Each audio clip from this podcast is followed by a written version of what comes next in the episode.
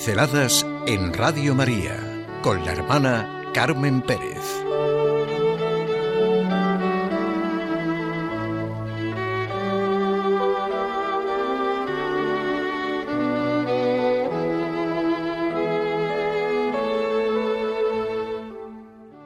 Me agarré de la mejor mano.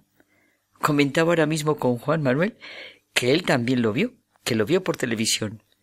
¿Ustedes lo recuerdan? El rescate de los mineros de Chile. Se comentó que más de mil millones de personas vieron el rescate de los 33 mineros.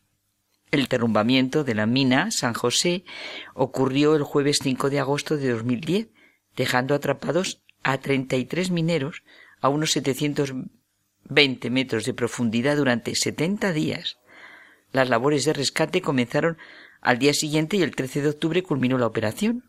No voy a describir el suceso, sencillamente recordar este hecho profundamente humano desde el testimonio de Mario Sepúlveda. Se comentó que algunos mineros llevan impresa en la camisa un versículo del Salmo 95, porque en su mano están las profundidades de la tierra, y las alturas de los montes son suyas. Me gustó entonces un artículo de Matías Padres, se llamaba La Santa Paciencia, Comenzaba con el primer mensaje dirigido al exterior por uno de los treinta y tres mineros chilenos rescatados con vida de las entrañas de la tierra. Fue el de un minero a su esposa que terminaba así paciencia y fe. Dentro de la mina se sintieron unidos y rezaban. En el exterior se instalaron familiares y técnicos en el salvamento en el llamado Campamento de la Esperanza. Sencillamente, el planteamiento ya captó nuestra atención. Paciencia y fe. Campamento de la esperanza. Y añado el testimonio de Mario Sepúlveda, el hombre que ejerció de periodista durante las grabaciones de vídeo que filmaban a 700 metros de profundidad. Había provocado risas entre sus compañeros. Apenas había pasado una hora desde su liberación y ya comparecía junto a su mujer y sus hijas ante las cámaras.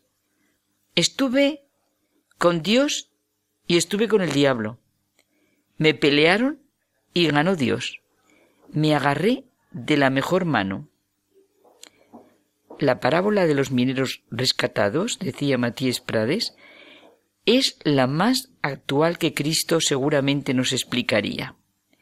En el silencio profundo de la mina, estos hombres nos interpelaban sobre las seguridades de nuestra sociedad construidas sobre la arena del dinero.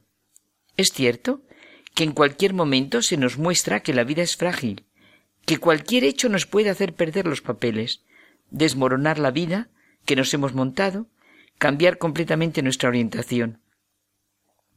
No hay muchas cosas imprescindibles. El amor y la solidaridad salvan muchas vidas. Dentro de la mina se sintieron unidos y rezaban. De noche, esta realidad, el primer mensaje recibido fue paciencia y fe.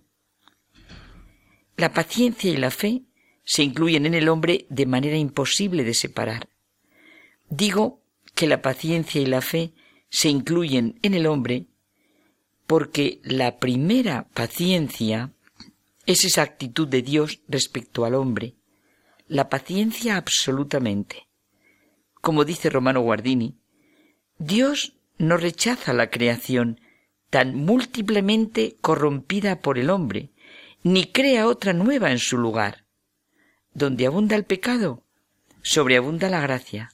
Incluso se exclama, oh feliz culpa que mereció tal redentor. Por eso, si así puede decirse, en Dios el sí es más fuerte que todos los noes y sigue llevando adelante el mundo, sobrellevándolo a través de tiempo y eternidad. Él no siente ninguna debilidad. Es el verdadero Señor al que nadie amenaza.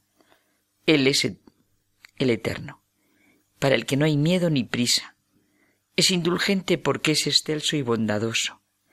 Y ahí están las parábolas de Jesús, como las del campo y la siembra, la del trigo y la cizaña, todo el Evangelio es la expresión de esta paciencia.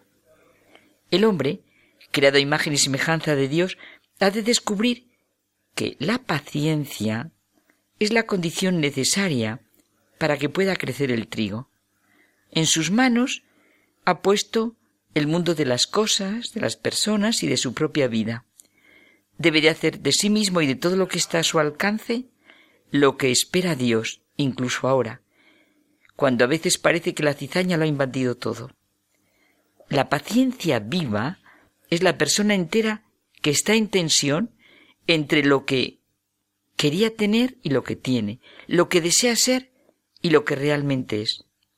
He leído el himno a la caridad de San Pablo a la luz de la paciencia divina, a la luz de esa paciencia absoluta de Dios que sólo es posible porque es el amor, la benevolencia, la misericordia, la indulgencia.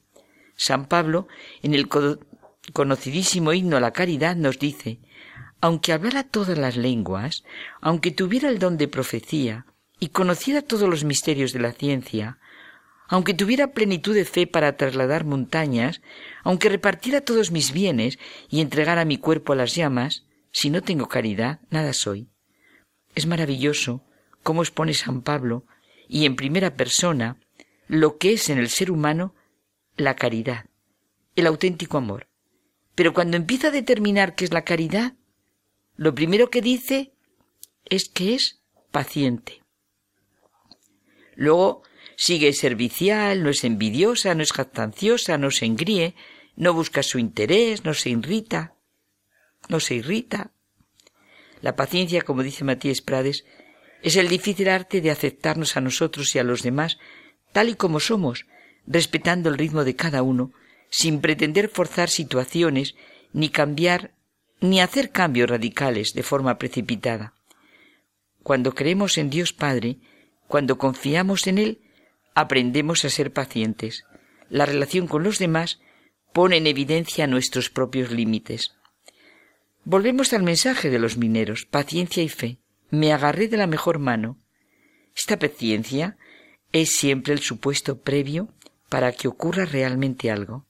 Si queremos vivir, como corresponde a nuestra condición humana, redimida, hemos de sumergirnos el interior de la fe que es paciente, de la esperanza que es paciente y del amor que es paciente para superar las dificultades.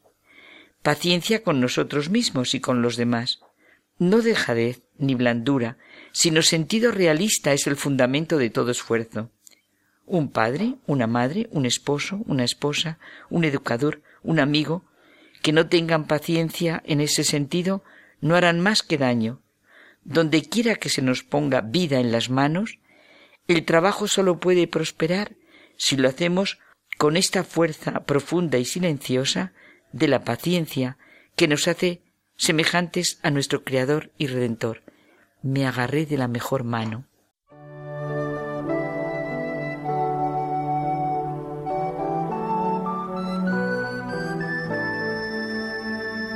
Pinceladas en Radio María con la hermana Carmen Pérez.